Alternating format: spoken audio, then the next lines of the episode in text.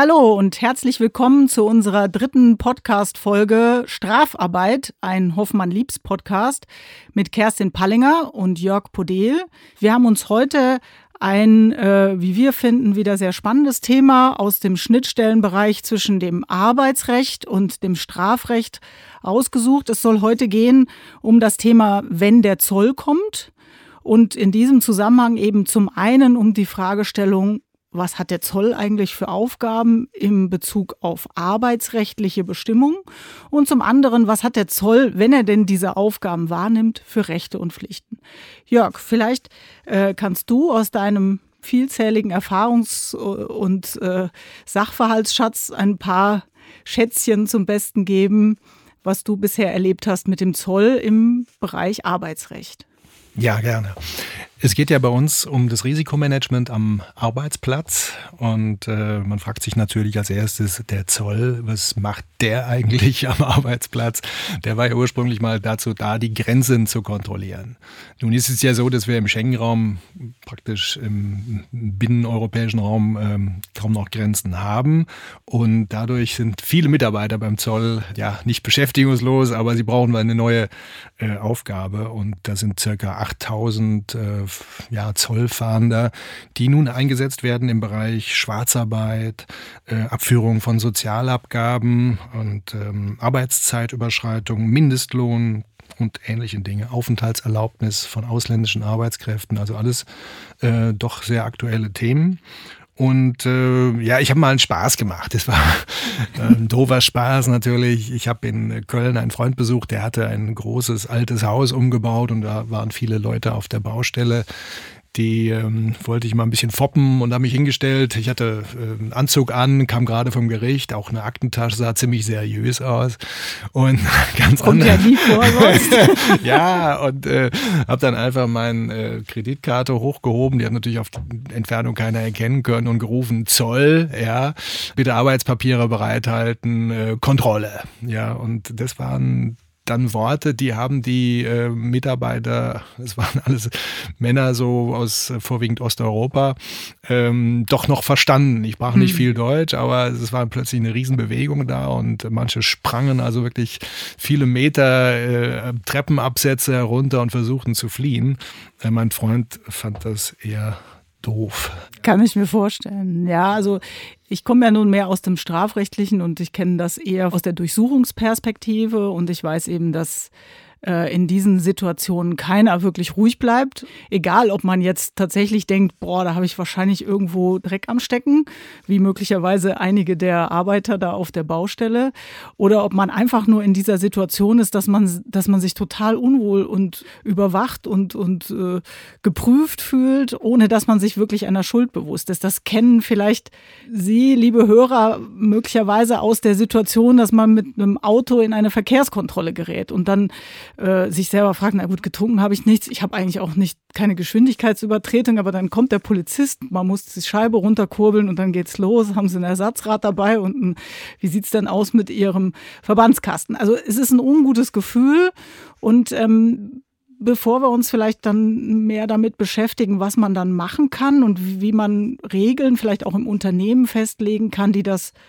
möglicherweise irgendwo so ein bisschen erleichtern. Ja, erstmal die Frage, du hast schon so Sachverhalte äh, genannt, aber vielleicht für diejenigen unter uns, ich eingeschlossen, die jetzt nicht mit dem Arbeitsrecht so spezifisch vertraut sind, vielleicht können wir diese Sachverhalte noch ein bisschen weiter aufbohren. Also Schwarzarbeit, da hat man ja noch so eine grundsätzliche Vorstellung, aber ich, ich denke mir, viele Dinge, die du da genannt hast, könnte man noch ein bisschen näher erläutern. Ja, das äh, gibt ähm, im Arbeitsrecht so einige ähm, Bereiche, die hier äh, gefährdet sind. Ja, das äh, eine ist natürlich die, die klassische Schwarzarbeit. Jemand arbeitet dann eben äh, schwarz, das heißt äh, ohne Sozialabgaben oder mhm. Steuern abzuführen, irgendwie nach äh, der, der Arbeit, abends oder am Wochenende.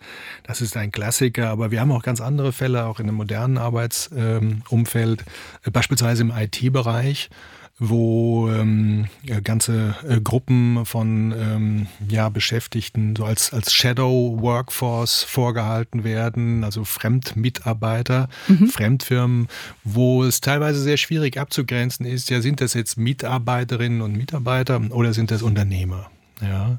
Also arbeiten die selbstständig? Arbeiten die selbstständig auf eigene Rechnung? Hm. Ist es ein Werkvertrag, also eine abgeschlossene Tätigkeit, wo dann ein Erfolg geschuldet ist? Oder sind die Weisungen unterworfen hm und müssen hier äh, dann auch entsprechend äh, Sozialabgaben ähm, abführen.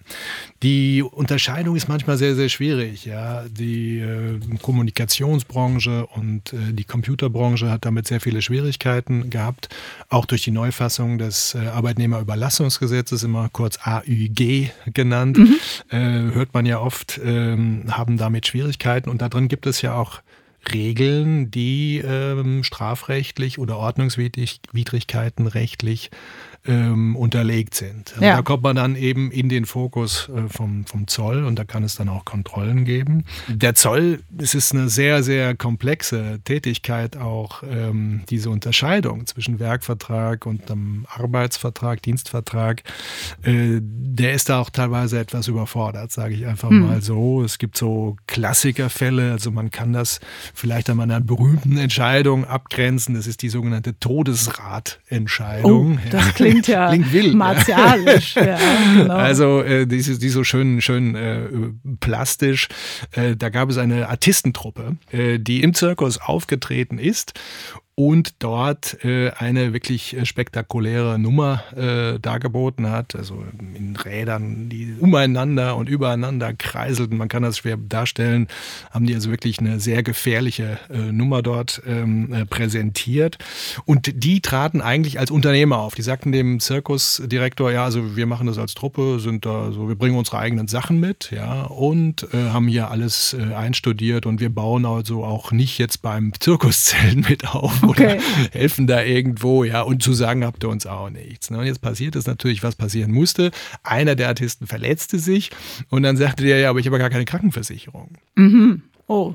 ja. ja. Und da sagt Frank, der Zirkus muss das doch eigentlich machen, weil wir treten ja im Zirkus auf. Ja. Und ähm, dann gab es darüber Streit, die haben sich dann äh, darüber auch auseinanderdividiert, ja. Und das ging bis zum Bundesarbeitsgericht. Mhm. Und das sagte, dann hat festgestellt, nee, diese Truppe war so autark, äh, selbstständig äh, in diesem Zirkus, dass sie hier als Unternehmer äh, gelten und eben nicht als Arbeitnehmer und auch nicht entsprechend sozialversicherungspflichtig waren.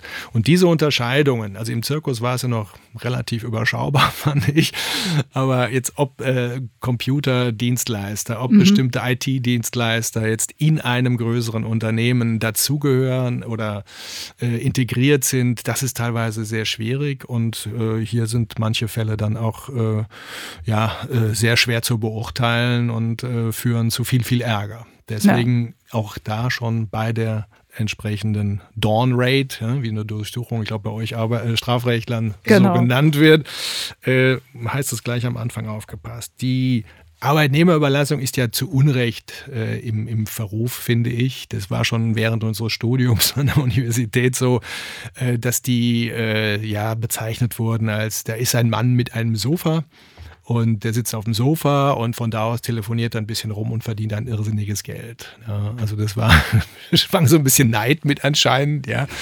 äh, aber diese Branche ist nicht mehr wegzudenken aus unserem Arbeitsleben, weil sie sehr viel Flexibilität bringt aber eben auch hier Graubereiche mhm. mitbringt. Mhm. Dann haben wir die Graubereiche äh, im Bereich ähm, zum Beispiel Fleischindustrie. Ja, das, wo sind da die Abgrenzungen zwischen den Metzgern, die selbstständig arbeiten und angestellt sind? Ne? Ach so, die, da gibt es da gibt's auch solche ja, Fragestellungen. Ja, ja da gab es auch, auch Fragestellungen mhm. und dann die Arbeitszeit-Thematik. Ja, besonders Freiberufler sind ja hier sehr, sehr äh, im Verruf. Ja, also äh, auch ähm, Ärzte und ähm, Anwälte? Anwälte und Architekten. Ja, die arbeiten ja so gerne, weil es ihnen so viel Spaß macht und passen natürlich da nicht auf das Arbeitszeitgesetz auf. Ähm, Im Vertrieb äh, sieht man manchmal, ja, der arbeitet zu lange ähm, und, und da gibt es dann aber meistens intern Streit äh, über die Vergütung von Überstunden und hm. dann oftmals die Drohung, naja, vielleicht sage ich es dann nochmal der Behörde. Und wenn der Zoll dann kommt, dann ähm, will er ja wahrscheinlich vor allen Dingen in der Personalabteilung, vielleicht auch in der Buchhaltungsabteilung entsprechende Dokumentationen einsehen und die Verträge mitnehmen, um dann eben genau zu prüfen, prüfen. Ist das Arbeitnehmerüberlassung oder vielleicht auch Ausdrucke aus den etwaigen Zeiterfassungssystemen eines Arbeitnehmers, nehme ich mal an, um zu gucken, wie, wie viele Stunden sind denn da pro Woche oder pro Tag gearbeitet worden. Ja, genau, Kerstin. Das, das sind die Sachen. Mittlerweile werden die ja abgesaugt. Das ist ja nicht mehr wie früher, dass man sagt, also wir brauchen jetzt die ganzen Aktenordner und hier sind die Umzugskartons, die werden jetzt eingepackt und dann macht man eine schöne Liste. Also so kannte ich das noch von äh, so mal Mitte der 90er Jahre mhm. in ähm, großen Konzernen. Dann haben wir da auch äh, Leitfäden formuliert, wie verhält man sich bei einer Durchsuchung. Aber ich muss ehrlich sagen, ohne äh, ja, dich würde ich mich jetzt bei einer Durchsuchung auch ein bisschen unwohl fühlen. Das ist ein Schockmoment erstmal. Und wenn man das nicht allzu oft hat, und bei uns im Arbeitsrecht passiert es wirklich nicht oft, äh, dann ähm, braucht man so ein bisschen Orientierung und jemand, der hier schussfest ist, so wie du. Ne? So. Ja, ich sag mal, das Gute an, an äh, Durchsuchungserfahrung ist eben, dass es eigentlich eine Durchsuchung immer nach dem gleichen Muster abläuft, egal ob da jetzt der Zoll kommt mit einem Durchsuchungsbeschluss oder ob das die Steuerfahndung ist, die kommt auch mit demselben Durchsuchungsbeschluss, oder ob das die Staatsanwaltschaft ist oder das Bundeskartellamt oder eine andere Bundesaufsichtsbehörde. Im Grunde laufen Durchsuchungen immer nach demselben System und deswegen ist es so, dass es schon ratsam ist, auch wenn man sich selber eigentlich keiner Schuld bewusst ist und denkt, man macht alles richtig, ist es auf jeden Fall aus meiner Sicht aus der heutigen Compliance-Welt nicht mehr wegzudenken, dass sich ein Unternehmen eben so ein bisschen auf diese Situation auch einstellt und vorbereitet. Das ist auch gar nicht so schwierig, weil man eben sagen kann, ich brauche ein Kernteam an Mitarbeitern. Da sollten, wenn man eine Rechtsabteilung hat, natürlich maßgeblich Mitarbeiter aus der Rechtsabteilung beteiligt sein. Wenn das nicht der Fall ist, dann eben vielleicht aus der Geschäftsführung. Und auf jeden Fall ganz wichtig sind die Bereiche Empfang, weil da landen die Beamten, da landet der Zoll, wenn er anfängt mit der Durchsuchung. Und äh, weiteres wichtiges ähm, Arbeitsumfeld, eigentlich die wichtigste Abteilung heutzutage ist die IT-Abteilung. Das hast du ja gerade schon angesprochen. Ähm, man hat ja nicht mehr so viele Papierakten. In aller Regel finden sich die Schätze in einem Unternehmen, wenn denn welche gefunden werden, sehr viel häufiger auf den Servern. Kerstin, nochmal zu der Ankunft. Das fand ich jetzt interessant. Das geht ja, ja sehr chronologisch dann. Genau. Also die, die stehen dann in der Lobby ja, sagen dann, also die haben einen richtigen Zollausweis, nicht so wie ich. und genau. äh, die, die sagen dann so, äh, jetzt, jetzt, äh, wir würden gerne äh, die folgende Abteilung besuchen. Wir haben einen Durchsuchungsbeschluss. Sag mal, wie muss sich dann die äh, Empfangsmitarbeiterin, der Empfangsmitarbeiter da verhalten?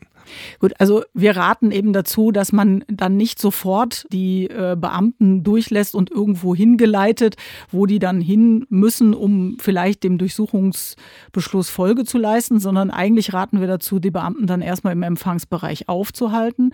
Man muss ziemlich schnell in der Lage sein zu klären, warum kommen die Beamten überhaupt. Ich habe ja gesagt, ein Durchsuchungsbeschluss kann erstmal alles und nichts sein. In dem Durchsuchungsbeschluss ist aber äh, in aller Regel ausgeführt, was der Gegenstand der Durchsuchung ist. Wenn das nicht ausgeführt ist, ist das ein großes Problem. Dann muss man die Durchsuchung möglicherweise auch gar nicht zulassen. Ist das nicht ein bisschen eine Überforderung von das jemand, der einfach äh, vielleicht irgendwie so einen Teilzeitjob hat und sagt, ich sitze mal ein paar Stunden am Empfang? Deswegen ist es so, dass wir halt sagen, ähm, man sollte den Empfang darauf schulen und ähm, auch mal ein Gespräch mit den Empfangsmitarbeitern führen und gegebenenfalls auch, also viele Unternehmen, äh, gerade auch größere, haben dann eben auch Checklisten vorliegen, also irgendwas Laminiertes, was die aus der Schublade ziehen können, wo genau Step 1 bis 3 aufgeführt ist, Telefonnummern, die dann sofort angerufen werden müssen oder sollten von den Personen, die eben zu diesem Kernteam für eine solche Durchsuchungs Aktion zählen. Und ähm, man sollte dann eben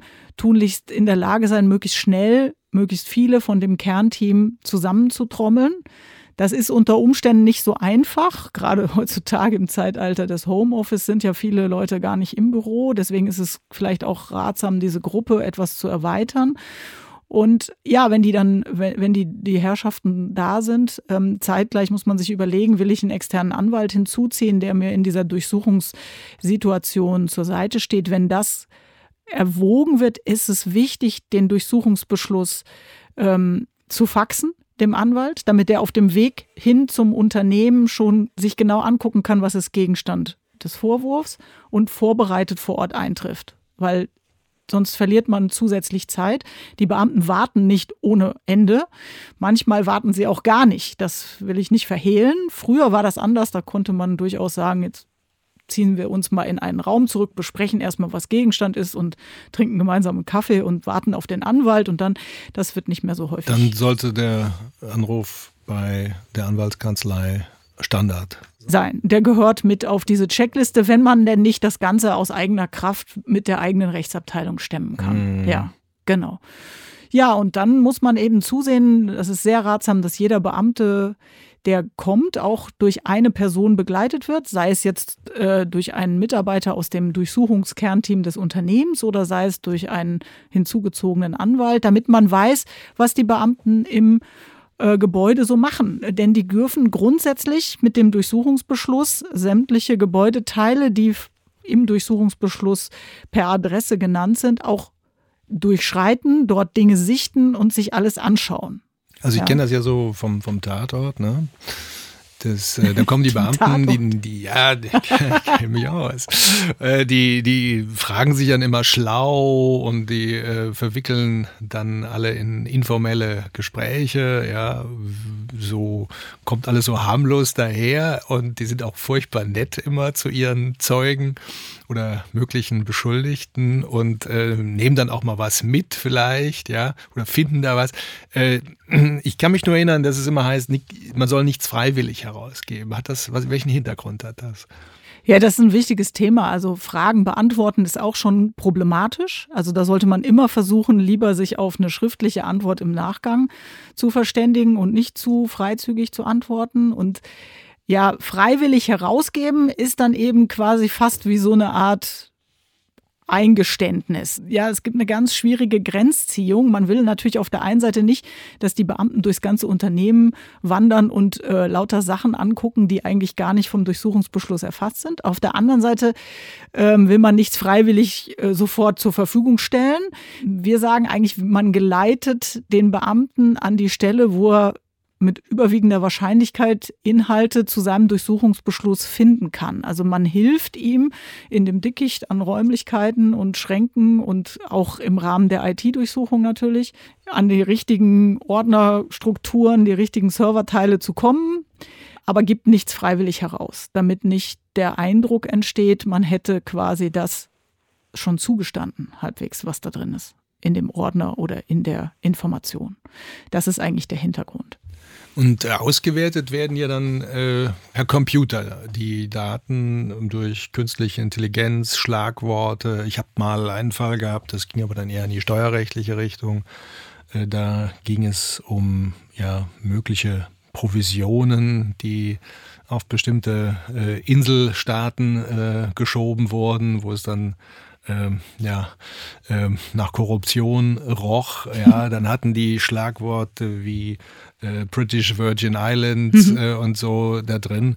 Das hat anscheinend auch funktioniert. Das war, also ich war erstaunt, äh, wie schnell die auf bestimmte Spuren äh, gekommen sind. Ja, die Computersoftware ist mittlerweile wirklich da extrem weit. Und du hast auch recht, die arbeiten mit einer Software, die selber lernt. Also aus den ähm, Findings, die sie dann äh, anhand einer Schlagwortliste erstellt, stellt sie dann auch selber eigenständig fest, ah, wenn das Stichwort Virgin Islands zum Beispiel kommt, dann kommt auch ganz oft das Stichwort Dollar und dann verbindet sie beide Stichworte und sucht dann eben noch dezidierter nach einer Verbindung dieser beiden. Und wenn dann noch ein drittes hinzukommt, geht das eben immer so weiter. Und dadurch werden die, diese Datenmengen, die wir ja mittlerweile produzieren, eben ähm, gar nicht so undurchsichtig, wie man vielleicht als Laie glaubt, sondern die sind äh, sehr schnell durch diese Software relativ transparent. Also es ist sehr erstaunlich.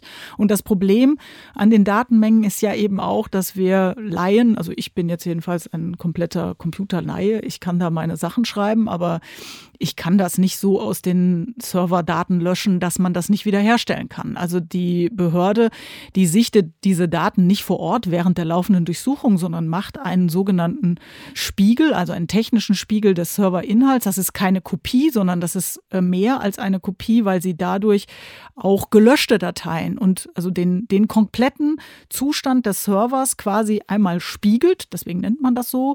Und dann hat sie den kompletten Serverinhalt zur Verfügung und geht dann eben ein paar Tage später ganz in Ruhe daran, lässt die Software erstmal arbeiten und äh, guckt sich dann peu à peu die Findings an, die ähm, die Software zur Verfügung stellt.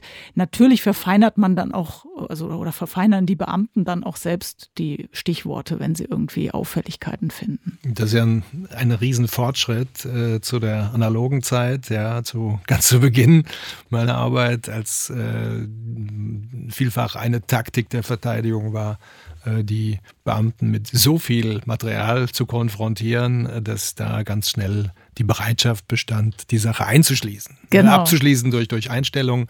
Und äh, dann hat man ja so eine ganze Garage oder einen ganzen Swimmingpool voll Akten angeboten und dann war die Sache relativ schnell vom Tisch. Das Klar. funktioniert so natürlich nicht mehr. Nein, aber man muss natürlich auch eins sagen, also es ist gigantisch, welche technischen Fortschritte wir da gemacht haben, aber es ist natürlich trotzdem viel Arbeit für die äh, Ermittlungsbehörden. Das soll man auch nicht äh, verhehlen. Ja, ja, und die, die rechtliche Einordnung, das war ja wieder das, was ich am Anfang sagte, äh, gerade Arbeitnehmerüberlassung oder genau. äh, Werkvertrag, Unternehmertum, die bleibt schwierig. Ja. ja, und die wird auch kein Computer übernehmen können und daher denke ich, ist da die, die rechtliche Einordnung von Anfang an extrem wichtig. Ja, das stimmt. Wenn die jetzt fertig sind, also die haben alles eingepackt, eingesagt, die nehmen die Festplatten mit, ja. Äh ja, das ist unterschiedlich. Also wenn die diese Spiegel machen können von den, von den Servern, dann nehmen die oft auch keine Festplatten mit. Wenn es allerdings viele mobile Festplatten gibt, wo, wo sie den Eindruck haben, dass da möglicherweise neben der Serverstruktur auf diesen Festplatten gespeichert äh, wird, dann nehmen die auch die mit. Und was man auch wissen muss, die haben auch die Möglichkeit, Handys, auch private Handys von den maßgeblichen Personen, von den Beschuldigten mitzunehmen oder auch Laptops erstmal mitzunehmen, weil das ja auch quasi wie externe Festplatten sein können. Die werden dann möglichst innerhalb von einer kurzen Zeit gesichtet und dann relativ schnell wieder freigegeben. Aber das ist natürlich auch blöd, wenn man dann erstmal für eine Woche oder zwei kein Handy und kein, kein Arbeitsgerät mehr hat als, als betroffener Mitarbeiter. Manchmal werden auch Räume versiegelt. Ja, ja ich wollte gerade sagen, äh, beendet ist halt auch schwierig. Also man, wenn eine Durchsuchung beendet wird damit beendet, dass sie dann tatsächlich gehen. Man hat dann noch eine Abschlussbesprechung, da wird nochmal genau festgelegt, was wird jetzt mitgenommen und das wird alles dokumentiert, äh, wobei man das sich auch nicht so vorstellen darf, dass man dann hinterher mit diesen Listen viel anfangen kann. Wir empfehlen, Fotos zu machen von Aktenordnern, zumindest von Rücken von Aktenordnern. Viel kopieren von dem, was mitgenommen wird, wird man während der laufenden Durchsuchung nicht können. Also eine Durchsuchung ist beendet, wenn der sogenannte Abschlussvermerk erteilt wird auf einem entsprechenden Formular und das dann auch alle Anwesenden gegenzeichnen.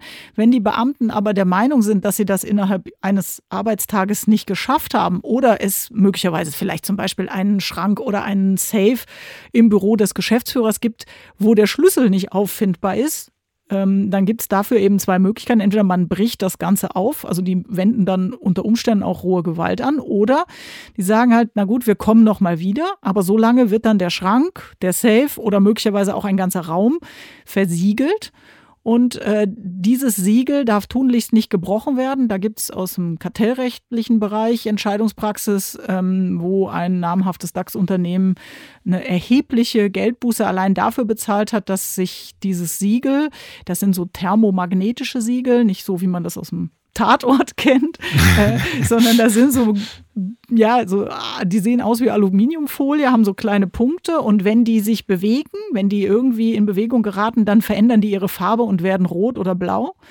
Und, durch, ähm, durch Erdbeben natürlich. Ne? Ja, das, das hat dann dieses DAX-Unternehmen, das ist ja öffentlich bekannt, deswegen kann man das auch sagen, es war das Unternehmen E.ON. Äh, die haben dann äh, tatsächlich auch versucht, sich dagegen gegen den Vorwurf zu verteidigen, weil man kam eben morgens wieder an den Raum und dann war dieses Siegel eben, hatte sich in seiner Farbe verändert und dann stand eben im Raum, da war jemand, der da in den Raum reingegangen und vielleicht irgendwas an der Beweissituation verändert hat. Und dann gab es da eine Riesendiskussion. Man hat versucht, sich mit den aberwitzigsten Dingen zu verteidigen, also Betriebsfeier im Raum darüber, Erdbebenaktivitäten im Boden darunter und alles, was ansonsten so denkbar ist, die Putzfrau und so weiter. Also das, das sind alles keine Ausreden. Wie gesagt, gab ein hohes äh, Bußgeld oder äh, ich glaube über 30 Millionen. Ja, 36 ja, Millionen. Millionen. Ähm, und da äh, muss man eben wirklich aufpassen, wenn es zu sowas kommt, dass man damit eben dann auch wirklich sehr sorgsam umgeht. Möglicherweise, also es empfiehlt sich eigentlich, wenn es ein Raum ist, wirklich den, das Schloss austauschen zu lassen und die Schlüssel auch wirklich komplett auszuhändigen, weil dann ähm, ist man über jeden Zweifel sozusagen erhaben. Ja, ich glaube, dann kommen wir so langsam auch schon so in die Schlussphase. Ja. Äh, was, das kann man ja trainieren wie eine Feuerwehrübung. ja, ja also genau. Man könnte also, das ja. Ne? Das kann man. Das war eine Zeit lang auch sehr in Mode. Also viele Unternehmen haben das eine Zeit lang auch quasi bei Anwaltskanzleien gebucht. Das hieß dann Mockdown Rate. Ist so ein bisschen jetzt in Vergessenheit geraten. Also, oder weiß ich nicht, vielleicht machen es auch noch viele. Ich habe das jetzt schon länger nicht mehr gemacht. Ähm, also, da spielt man quasi eine Durchsuchungssituation natürlich voll im Einvernehmen mit der Unternehmensleitung und auch gegebenenfalls mit dem Betriebsrat, äh, um eben zu testen, wie funktioniert das, was man im Unternehmen jetzt da implementiert hat für den Ernstfall einer solchen Durchsuchung. Ja. Im Grunde muss man das aber nicht machen. Ich glaube, es würde schon ausreichen, wenn man einfach wirklich mal überlegt, was sind eigentlich die Kernteammitglieder, die man so zusammenstellt und die müsste man vielleicht mal in der Schulung ein, zwei Stunden mit diesen Themen auseinandersetzen. Es reicht ja schon, wenn man sich das mal vergegenwärtigt, in welche Situationen man da kommt. Und dann gibt es eben so drei, vier goldene Regeln, die man beachten sollte bei einer Durchsuchung. Also mir sagte immer, der, ich habe mit äh, einigen Strafrechtlern gearbeitet und einer sagte immer sehr drastisch, Schnauze halten. ja, ja. Also Schweigen ist schon äh, eine Hilfe. Also jedenfalls Fragen am besten so kurz und knapp, äh, höflich, aber bestimmt beantworten und nicht ins Schwafeln geraten. Ja.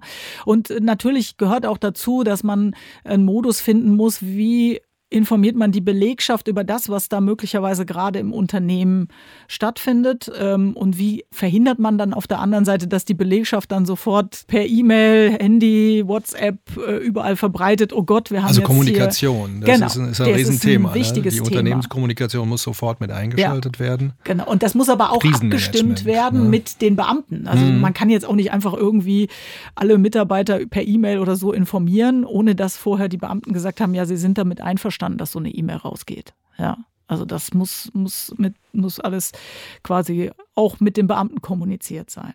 Also ich soll die nicht behindern, ich soll sie begleiten. begleiten, aber einen Kaffee darf ich anbieten. Ja, die sagen dann schon, ob sie einen nehmen wollen oder nicht. Im Grunde ist es hilfreich, wenn man, wenn man eben versucht, sie zu geleiten, wie ich schon gesagt habe, dahin zu führen, wo sie was finden, damit dann die ganze sehr unangenehme, sehr angespannte Situation möglichst schnell dann auch zu Ende ist und die sich nicht so richtig breit machen und da mal alles umdrehen. Ja, manchmal gibt es ja dann in Kellerräumen noch große Aktenlager aus der alten Zeit, äh, habe ich auch alles schon erlebt, oder ein IT-Mitarbeiter, der leider nicht zu diesem Kernteam gehörte, der dann aber dem einen Durchsuchungsbeamten gesagt hat, ja, wollen Sie denn auch die Bänder im Keller sehen? Da kriegt man natürlich dann die Krise, aber das kann man ja auch nicht mehr zurücknehmen in dem Moment. Das ist dann raus und dann geht es richtig los, ja. Ja, das ist das spannende Thema Durchsuchung und wenn der Zoll kommt. Wunderbar, der Zoll kommt und alles wird gut, hoffentlich am Ende. ja, herzlichen Dank äh, fürs Zuhören. Das war unsere dritte Folge unseres Podcastes Strafarbeit über das Risikomanagement am Arbeitsplatz. Und wir würden uns freuen, äh, wenn wir das nächste Mal wieder äh, eingeschaltet werden und zusammenkommen. Danke. Tschüss.